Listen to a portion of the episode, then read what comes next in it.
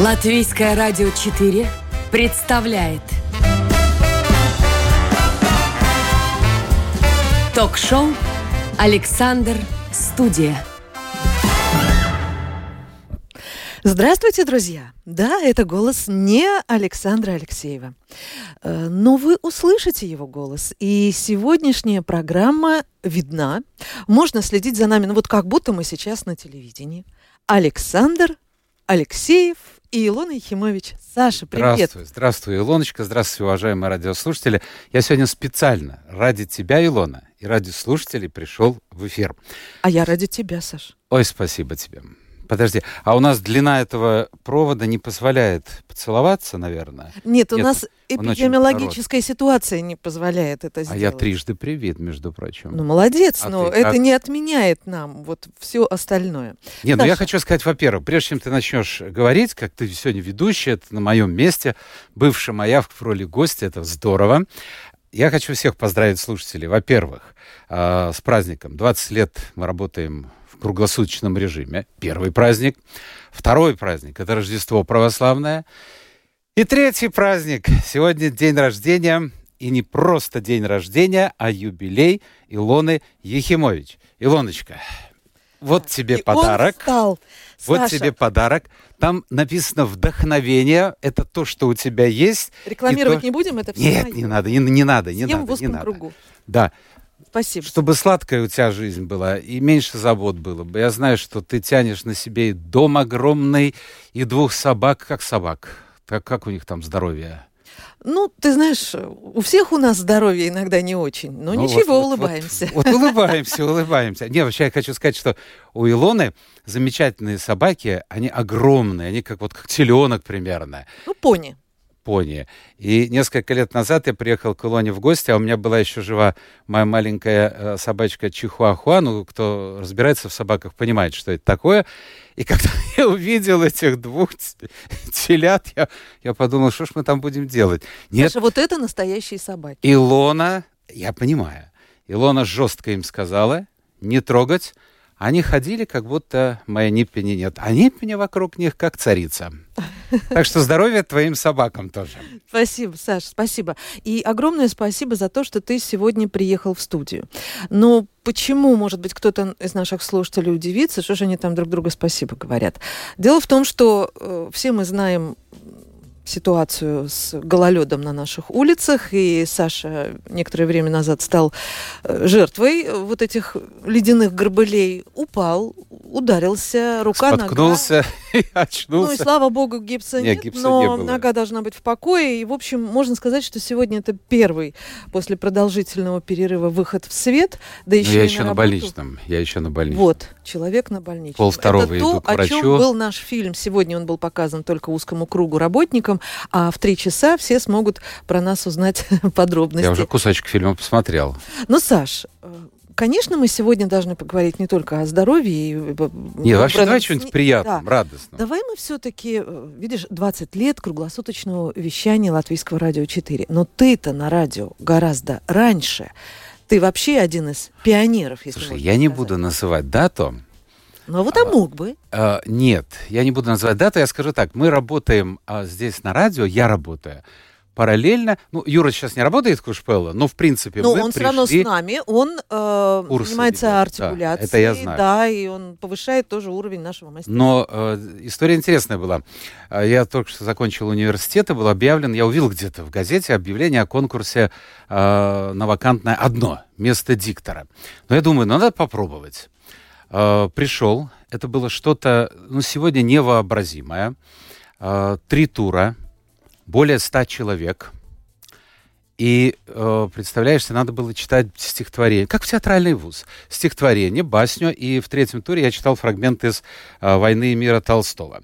Э, Юра со своим бархатным голосом победил, он занял первое место. Ну, он профессиональный да, актер. Да, он, да, да, да, ну куда ж нам там. А, он а, был приглашен работать диктором, а меня пригласили работать редактором в радиостанцию «Атлантика». Так вот и начался мой творческий путь. Ну что это такое радиостанция «Атлантика»? Объясни, Сейчас тебе скажу. Это организация, которая очень солидно называлась «Главная редакция программ для рыбаков и моряков рыбопромыслового и транспортного флота западного бассейна. В общем, за тех, кто в море. Да. Между прочим, очень э, интересная вещь. Понимаешь, когда ты сидишь здесь в Риге, ты мало представляешь себе вот ту аудиторию, которая слушает. А ведь это была аудитория огромная. Мы э, шли на иновещание. Э, у нас были корреспонденты в Литве, в Калининграде, в Эстонии и в Ленинграде. А в Риге был центр. И если сейчас уже э, вспоминать, как это все происходило, э, конечно, сейчас легче работать. Вот мы сидим с тобой в студии, прямой эфир, никаких проблем. А там передача должна была быть готова, не то, что сделана, а делалась она еще заранее. Так вот, она должна была быть готова за две недели до выхода в эфир. Это для того, чтобы ее отслушали цепь? Для того, чтобы вот эти две бобины в коробках, наш секретарь редакции Таня Мишина, ныне покойная, а, она несла на почту. Здесь на площади Стрелков была почта, и она отправляла в Москву. Потому что в основном эфир шел через Москву на весь мир. И э, мне довелось... Э, ну, в общем, я там рос, рос, рос и стал главным редактором. И э, мне довелось два месяца провести в море. Я курировал латвийское морское пароходство э, на контейнеровозе. Симон Боливар он назывался. А, не знаю, вот Геннадий Семенович, капитан, еще несколько лет назад был жив и мне звонил. А, мы с ним прошли огромный путь от Риги до Александрии, до Египта. Это было два месяца. И я только там, в рейсе, понял, что такое для моряка голос не родина, я скажу, а голос мамы, голос жены, голос сына. Все этот мужик, вот капитан, он из Архангельска, ну, ну, морской волк, он плакал при мне, когда слышал, как сын передавал ему поздравления. Это было колоссально. Так что это была огромная школа, были проблемы, но ну, сегодня о проблемах говорить не хочу. Так что вот с Атлантики я начинал.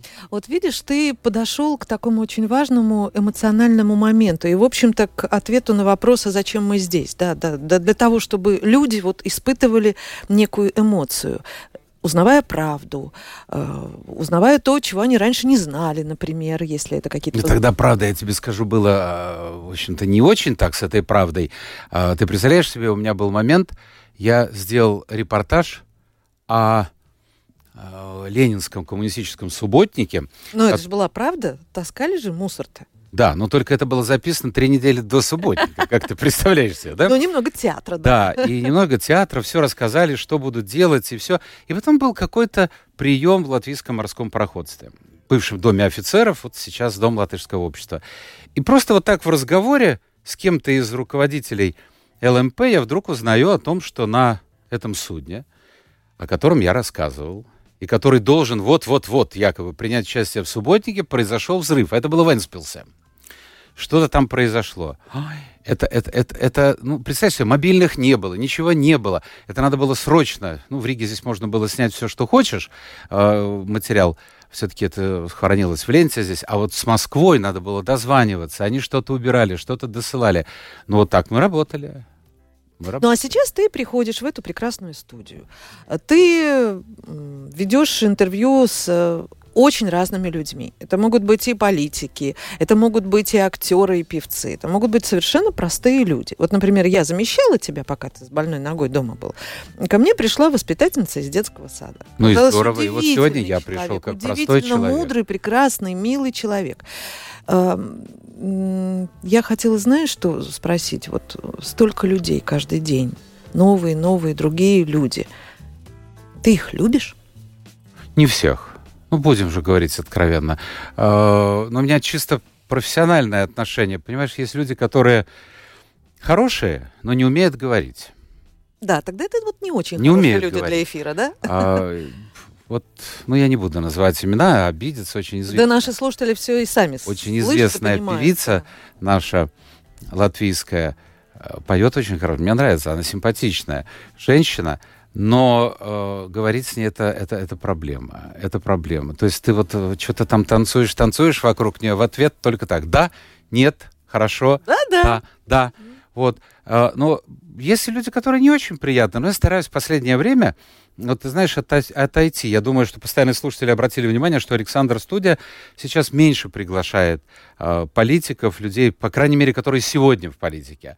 Э, я стараюсь приглашать людей, которые в общем-то, строят нашу страну, которые создают ее, и о которых мы совершенно ничего не знаем. Они живут рядом с нами на лестничной клетке, они живут где-то по соседству, тихо, спокойно делают свое дело, их знают только ближние, друзья, родственники, а порой там, там так много интересного. Я вот э, как-то, может быть, это возрастное, стараюсь больше говорить о простых людях, хотя бывают и известные. Но задача это непростая.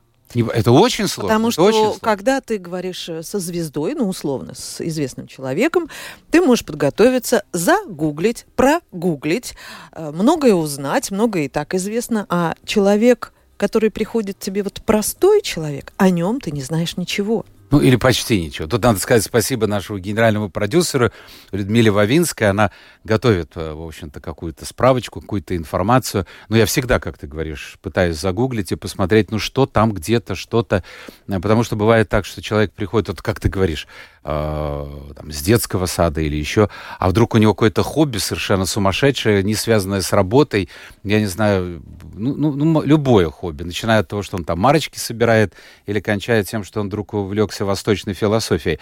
И, и вот тогда ты попадаешь как бы сказать, на ту тему, которая интересна этому человеку, и тогда он раскрывается. А вообще сейчас я обратил внимание, это тенденция, наверное, нашего времени. Говорят, что нужно всю жизнь учиться.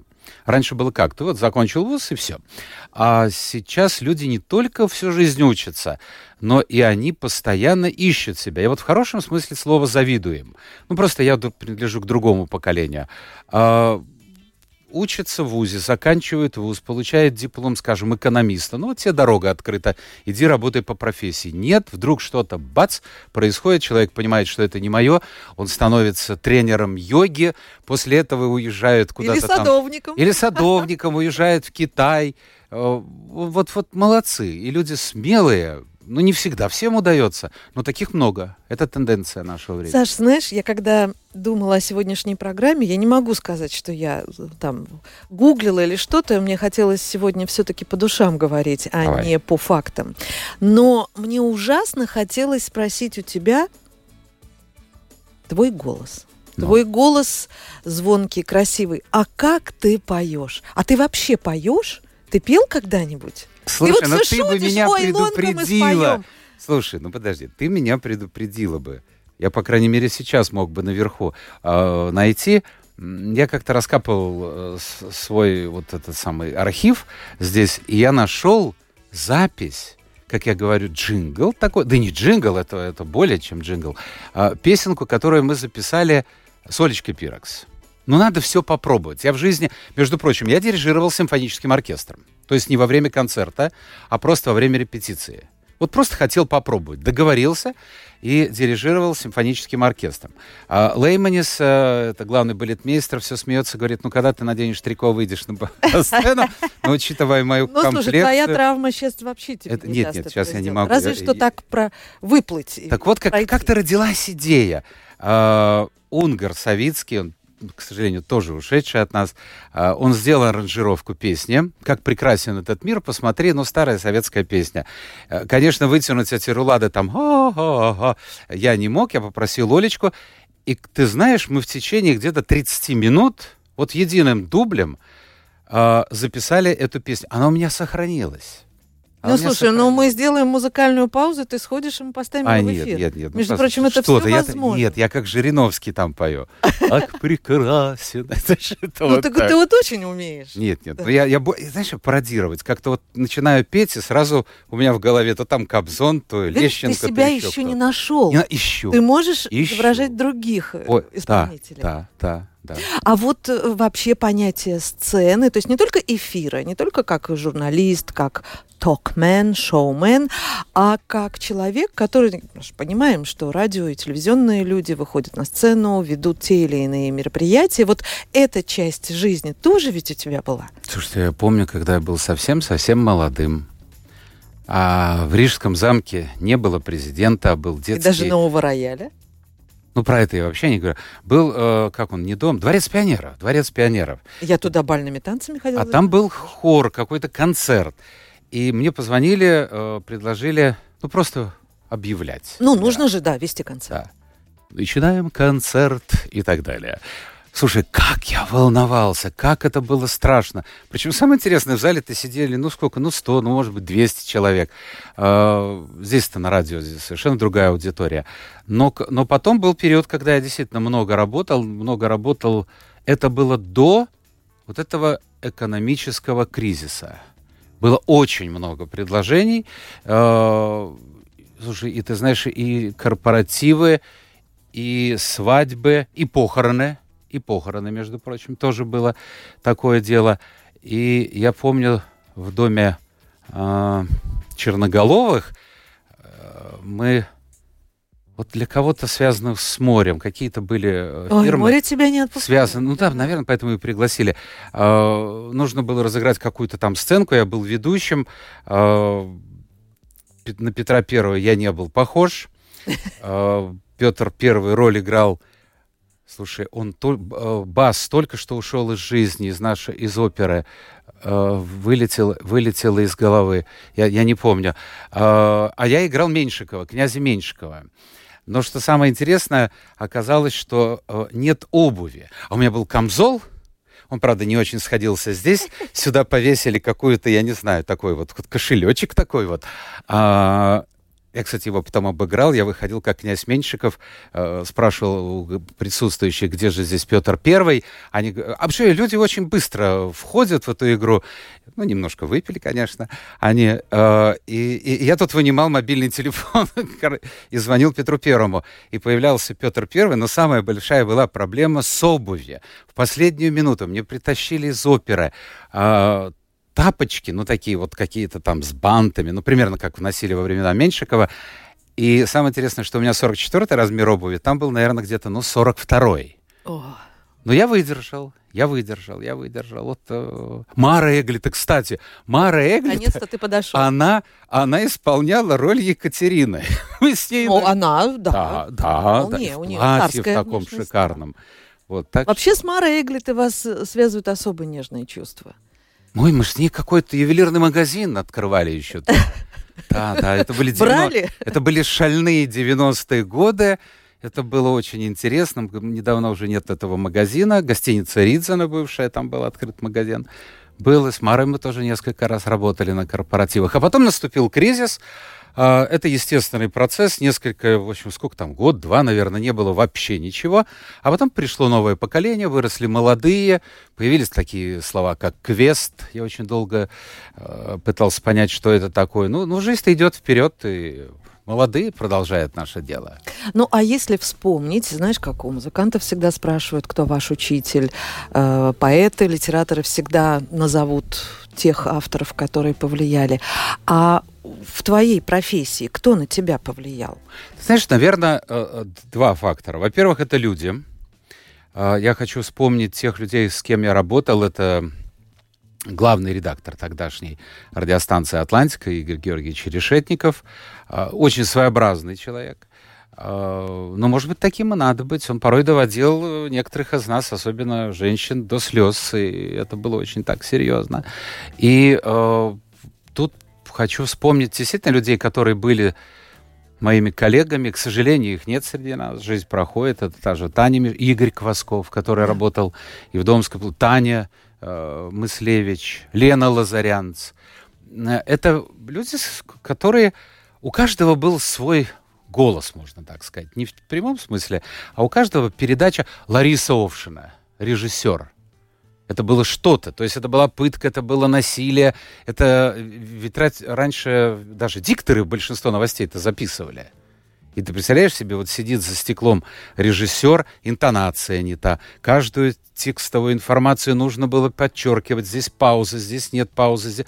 Э, это была действительно школа. А второе, молодые вот спрашивают, как-то вы сегодня, Александр, можете говорить, там, я не знаю, о физике, хотя я мало что в ней понимаю, а, завтра о живописи, послезавтра кино.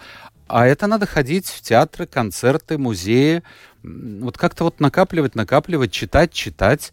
И, и, и вот это все вот создает. То есть такое. не только люди, нужно быть активным. Нет, нет, надо, надо знать. А ведь ты всегда, ну, когда у тебя нога не Ну, болит, послушай, вот... Вышел из эфира, говорю, Саш, пока, ты куда? Ну, я вот сейчас в музей скачу, там скоро экспозиция закончится, надо увидеть. Ты всегда, ты везде. А без этого нельзя. А без этого нельзя. Потому что я, я откровенно говорю, я гуманитарий, я не технарь. Но когда приходит сюда, вот сейчас вспоминаю, замдиректора Института физики твердого тела, то есть ты представляешь себе, для 90% людей, которые слушают нашу программу, да и вообще, ну что такое Твердое физика? тело – это мечта. Твердое тело. Да, да, да. Особенно перед летним сезоном. А, ну, очень далеко это.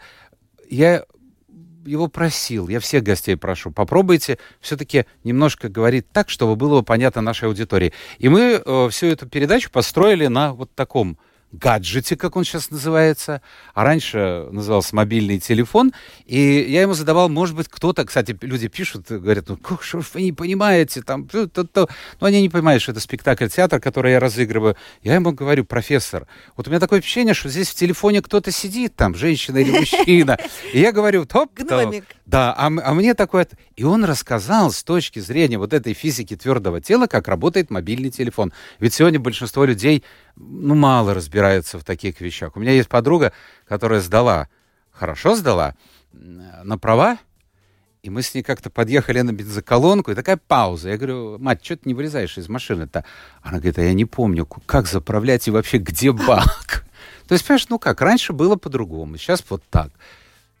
Жизнь меняется. Ну подожди, жизнь меняется. В лучшую сторону. Да, ты в эфире остаешься. Ты все время встречаешься буквально каждый рабочий день с разными людьми. А может, тебе это надоело, а может, ты хочешь вообще что-то Послушай, другое вот делать. что-то Может, были, ты были какие-то хочешь планы. вот, э, вещать из разных стран, например, или делать репортажи о путешествиях. Ты же заядлый путешествие. Да, да, да. Я успел, слушай, я успел сейчас в течение ме... нет, полутора месяцев дважды побывать в Италии. Вот так вот сложилось, потому что нужно было использовать отпуск. Две недели я повез своих э, девушек знакомых по Северной Италии. А потом вернулся сюда, провел где-то неделю, наверное, два в эфире, а мне э, говорят, что надо еще одну неделю. Ну, не сидеть же дома. А многие считают, что это очень дорогое удовольствие. Вот я тебе скажу, я пять дней провел в Венеции, э, билет туда и обратно обошелся мне в 20, что-то 8 евро, прям 29 Ты евро. мастак есть, ты поймать понимаешь? такой дешевый билет. Вот. Я удивляюсь. Э, Я, путешествие это сегодня самое главное хобби. Я как-то эм, по старинке. Я не люблю, вот компьютером пользуюсь, конечно, но я что делаю? Я взял список, нашел стран, которые существуют в мире, распечатал. Я не люблю как бы на экране. Беру ручку и отмечаю. Ты знаешь, у меня получилось где-то 70 стран примерно, где я побывал, но во многих я был там 5, 8, 10 раз. А, Это не Где ты такое... еще не был? Саш? Э, Ты знаешь, я э, хотел бы, был момент поехать, э, скажем, в Перу, в Мексику, но я боюсь, в общем-то, я предрасположен к высокому давлению, а там высота, и, и моя знакомая там побывала, и это Чукчу-Пикчу или Мукчу-Пикчу, как там это называется, и она говорит, что самое интересное, у них был молодой парень, 20 с чем-то лет, и он, в общем-то, пришлось его госпитализировать еще там где-то с нижней точки. Нет, вот этот район я бы с удовольствием посмотрел бы. В Америке я был несколько раз, вот в Соединенных Штатах Америки. А вот, вот что касается Южной Америки, я бы с удовольствием побывал бы. Ну а что еще? Европу все-все-все прошел? Европу все. Но мне нравятся страны, мне нравятся страны юга. Наверное, то, что не хватает здесь, почему я должен принимать, как и все в Латвии живущие, витамин D. Ты посмотри, у нас же нет солнца. Вот, хотелось бы Испания, хотелось бы Италия. Вот я приезжаю туда, я себя чувствую... Понимаешь, есть города, в которых я себя чувствую, вот, вот это мой город. Скажем, Ита... Рим — это мой город. Лондон — это мой город. А, Берлин, Вена, в Вене я учился. А, а вот, скажем, Париж нет. Да, я понимаю, я вот, вот где-то вот в сознании, я понимаю, красивый город, все нормально, но что-то вот не складывается. В своих путешествиях, конечно, ты гуляешь, смотришь, в музей ты ходишь. Я же всегда слежу тоже за твоими путешествиями. Я только что в Венеции, а в Академии, это самое крупное собрание живописи в Венеции, а, моя подруга, с кем мы были, она говорит, слушай, ну хватит, ну хватит перед молодыми девушками строить из себя. Мы выходим, и не к ней, а ко мне подходят две молодые, красивые девушки, и э, начинают говорить по-итальянски, я плохо говорю по-итальянски, я лучше говорю по-английски. Опрос проводят. Я, я не знаю, мне кажется, я очень честно отвечал, но она говорила, со стороны это надо было видеть. Ты прямо там, я не знаю, что с ними, как, как пытался с ними поближе познакомиться, но, но, но вот, вот такое происходит. Ну, что ты им рассказал? Ну, я им рассказал, что мне нравится, что не нравится.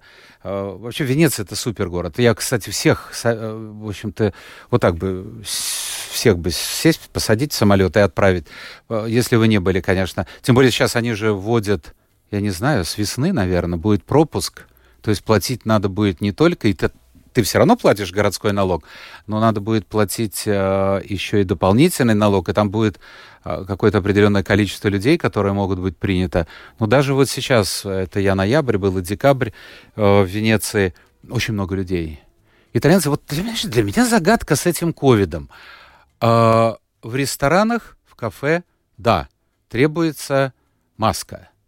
Но спрашивают э, QR-код но никто не проверял документ. На улице это все как-то свободно, люди ходят, как-то веселятся, а, общаются. Я не знаю, вот это ощущение какой-то нависшей угрозы там не чувствуется. Не знаю, да, в одной, в другой стране как-то по-другому. Может, потому что мы на севере живем. Я хотела подвести этот э, разговор о путешествиях и к тому, что ты не пропускаешь возможности, и когда получается, ты ходишь в оперу. В любом Хожу. городе, где есть опера, ты стараешься туда попасть. То есть ты операман. Да.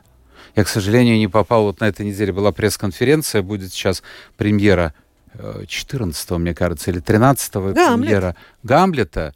А я не знал, к стыду своему, что это такое, кто это автор. Оказался это, э, я так понял, из эмиграции латышский автор, и всего один раз она ставилась в Риге. Мне так сказали.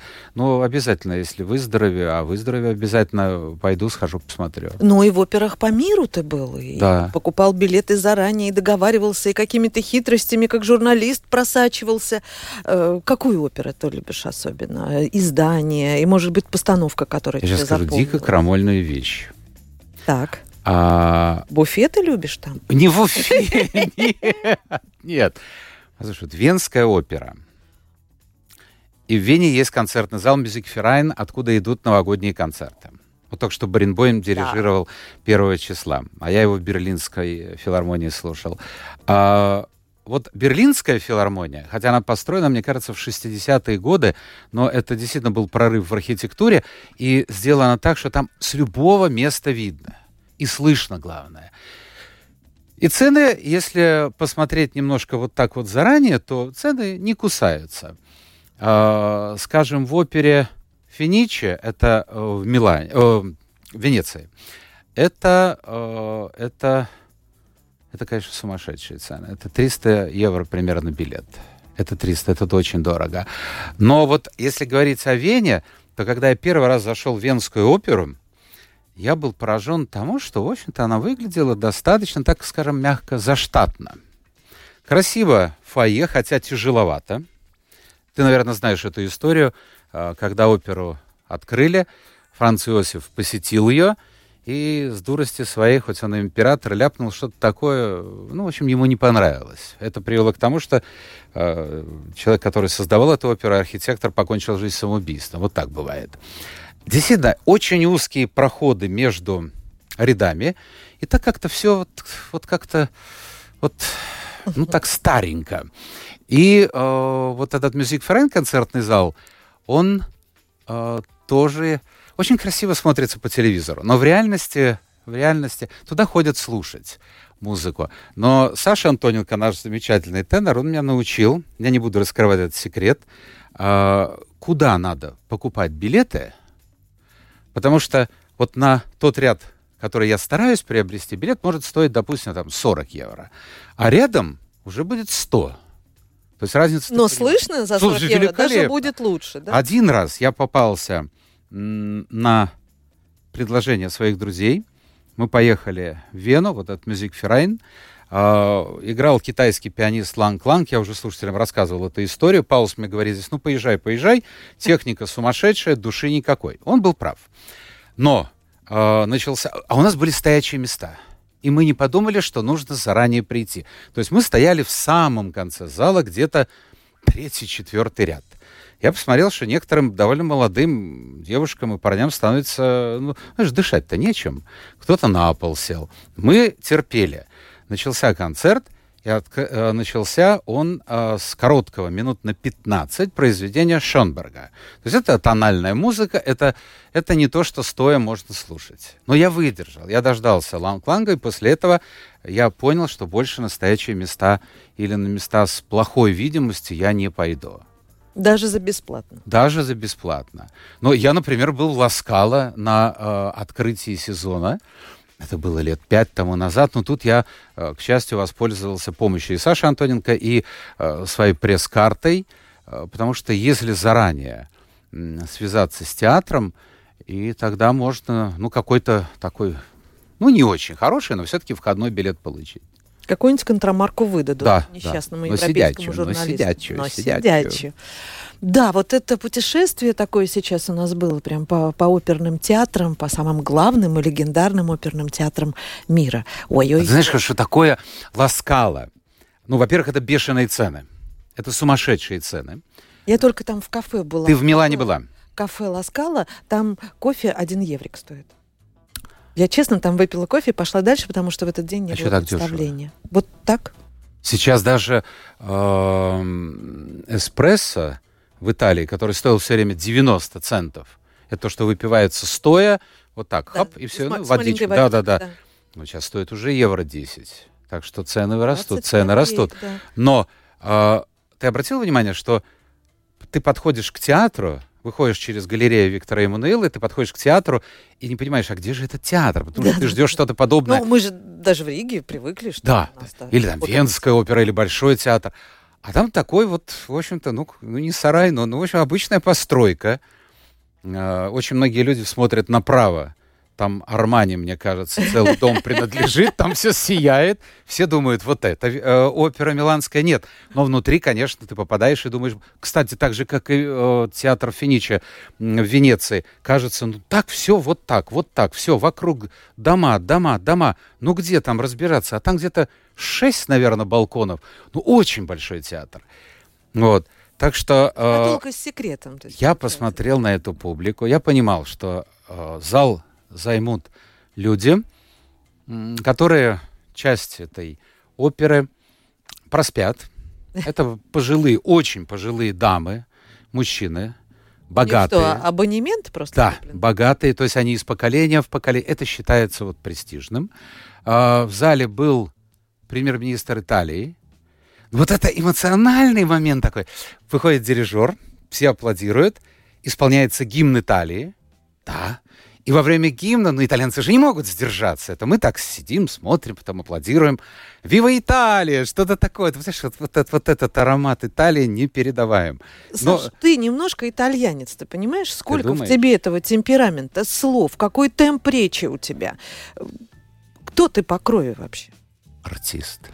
Нет, Ой, подожди. у меня намешано там, вообще намешано. У меня мама по материнской линии я латыш, по отцовской линии русский, в школе я учился а, первый, ну, в мое время были совместные школы тоже. Вот я в такую совместную школу попал, благо она была рядом с домом. А, первые четыре года, если не изменяет память, начальная школа была четыре года. Я учился в латышской, а потом перевели в русскую. И это было очень практичное такое, в общем-то, решение родителей. А суть в чем была? В латышской школе учились 11 лет. В русской 10. Учитывая день моего рождения, получалось так, что если я заканчиваю 10 классов и первый раз не поступаю в ВУЗ, то тогда у меня есть еще один год, чтобы не идти в армию. Но я поступил с первого. Конечно, переход был с латышского на русский достаточно тяжелым, но, но вот, вот как-то так получилось. Поступил с первого раза. Средний балл, между прочим, был у меня. У нас тогда считали средний балл 4,53. По пятибальной. Да, и при поступлении у меня было три пятерки, одна четверка. А потом стал шалопаем. Mm, пошли, так и мы остался. Пошли. Ну да, ну надо, надо, надо как-то радоваться жизни, поддерживать себя. Ну а кто же еще поддержит, кроме, кроме самого?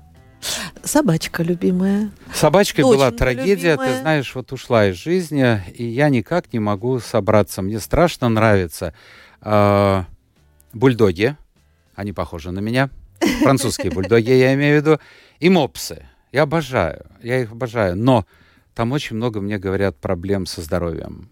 И, ну, ну вот я впервые имел собаку, и когда она скончалась, и скончалась она, э, ну, к счастью, действительно к счастью, просто вот без всяких болезней, мы вышли гулять, и она упала сердце, все. Я отвез ее быстро в клинику, и, в общем-то, сказали, что уже реанимировать невозможно. Но у моих знакомых были собаки, которые умирали долго, мучительно, и, и, и это... Ну, ты очень любил свою это, это трагедия такая. Ну, вот я пока вот в раздумье. В раздумье. Ну, скажи мне, а твоя дочка тебя радует? Внук? Во-первых, дочка меня не радует тем, что она не сделала прививку. да. Они были у меня, это традиция, 24 декабря на Рождество, они приходят где-то, там, не знаю, в час дня, в два дня с внуком, поздравляют меня. Мы сидим, я его спрашиваю, я говорю, Эрнест, а ты, ну, по-латышски говорим, а он в латышской школе учится, русского, к сожалению, ну, почти не знает, чем я очень недоволен. Ну, ну что я могу сделать? И, и я его говорю, а ты вообще-то прививку-то сделал? Он говорит, нет, нет, ну, первый класс. Я, а, а потом Элина мне говорит, слушай, а я тоже не сделала. Вот она принципиальная. Я так понял, что и муж. И я тут же сижу и в этом кресле на отдалении. Поворот... Неудобно маску надевать. Убедить ее было невозможно. А так она работает, работает. Э, она работала, закончила университет, работала в одной из самых престижных гостиниц Риги. Когда я узнал ее заработную плату и условия труда, я понял, что, в общем-то, я бы с удовольствием поменялся бы. Там было более выгодное предложение. А, наверное, она была на хорошем счету. У меня есть фотография, где Элина стоит, ну, не в обнимку, конечно, но рядом э, с Макроном, президентом Франции, который приезжал сюда. Ну, а гостиничный бизнес сейчас такой, что... Что? Хотя гостиница продолжает работать, но темпы другие, людей почти нет. И она сейчас работает э, на удалении. Такая работа. Я так понял, что в офисе не надо ей будет, даже когда закончится э, весь этот ковид, э, что-то у нее связано с подготовкой персонала. Ну, это уже следующий что... уровень. Но она не, не карьерист, ей вот нравится вот такая... Ну, как мы все. Ну, не карьерист, нет. Саш, смотри, вот ты сказал вот эту фразу о том, что даже дочка твоя уже сама-то обучает людей, готовит персонал. А ты ведь тоже многому можешь научить, да всех нас, а тем более молодых желающих. Я ты преподавал, я преподавал. Э, но это было давно, я преподавал. Тогдашний владелец, и, мне кажется, был председатель совета Никифоров, э, философ. Он когда-то у меня преподавал в университете, а потом прошли годы, и он пригласил меня, это Балтийская международная академия. Я там преподавал, э, ну, как-то, в общем, все совместить. Я старался всегда работать на нескольких работах, чтобы содержать семью. Я считаю, что я старый заковский человек, что э, жена может приходить на работу и радовать себя общением с коллегами. Сейчас, конечно, э, борцы за права женщин скажут, фу, как это несовременно, а мужчина должен содержать э, семью. И я преподавал там. И, кстати, у меня есть дома диплом, я почетный доктор Балтийская международная академия. Я Никифорову вот позвонил, я, думаю, я говорю... Да что ж такое, вот что-то есть. Я говорю, слушай, доктор. а это полагается хотя бы какая-то пенсия? Нет, говорит, это почетное звание. Но... Саш, ну это действительно логично и правильно. Но мы подходим к финишу уже. Да. И я бы хотела, чтобы ты обратился к слушателям.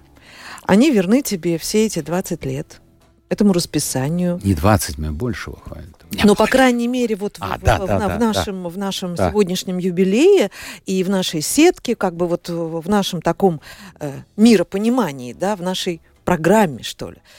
И готовы слушать и слушать каждый день. А кто будет завтра у Саши? А что еще такого этот Алексеев провокационного спросит? А что он еще блеснет своими знаниями или воспоминаниями, что он еще вспомнит. Никогда же ты не понимаешь, что этот Алексеев скажет. Обратись к тем, кто тебя любит, кто тебе верен, кто слушает твою программу «Александр Студия». В конце концов, сегодня Рождество. И вообще между одним Рождеством и, и Старым Новым Годом, как много праздников. Во-первых, я хочу сказать спасибо огромное. И это действительно не поза, я не обманываю. А, я посмотрел сколько писем, или как это называется, мейлов приходит на внутреннюю почту, спрашивают, где Алексеев, что случилось да. и так далее. Ну, всем ответить я э, не могу, я обещал быть у тебя, так что ты уж сегодня рассказала, в чем причина.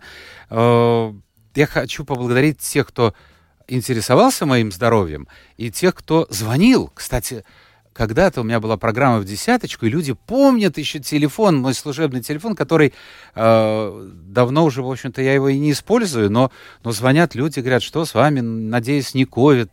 Э, ну, ну, это здорово, это приятно. Э, я хочу сказать спасибо всем тем людям, которые слушают программу. И тем, кому она нравится, и тем, кому она не нравится. Потому что выдающийся Всеволод Мейерхольд когда-то сказал, удачный спектакль — это тот спектакль, когда зал делится на две части, половина принимает на ура, вторая готова освистать. Значит, ты задел человека, задел за какую-то струну, что-то в нем произошло. Самое страшное, если э, прошла передача и и нет откликов, нет э, каких-то критических замечаний. Э, вот мне хотелось бы, чтобы та аудитория, которая у меня есть, продолжала оставаться со мной, чтобы приходили люди новые. Я реалист, я понимаю, что говорящее радио навряд ли заинтересует 20-летних. Ну, навряд ли заинтересует. Тем более, все-таки и тема это не для тех, кому 20 лет. Но хотелось бы, чтобы... Ведь мы стареем, значит, приходят на смену те, кому было 20, становится 40, 50, а это 40 лет, это, начиная с 40, это основная аудитория. Мне хотелось, чтобы они оставались э, со мной, а я буду оставаться с вами, как сказал небезызвестный политик. Правда, он плохо кончил. Саша, я хочу сказать спасибо тебе за то, что каждый день ты приходишь э, утром на работу, ты всегда говоришь громко, ты всегда шутишь, у тебя всегда этот боевой творческий настрой. Ты выходишь из эфира, ты все обсуждаешь, ты всегда говоришь комплименты, ты настоящий. Оставайся, пожалуйста, таким, плюс здоровье. Ой, спасибо тебе. Спасибо тебе и спасибо всем тем, кто слушал нашу программу. Это была программа «Александр Студия», которую вела Илона Ехимович. Но у меня в гостях был сам Александр Алексеев. До встречи в эфире. Пока.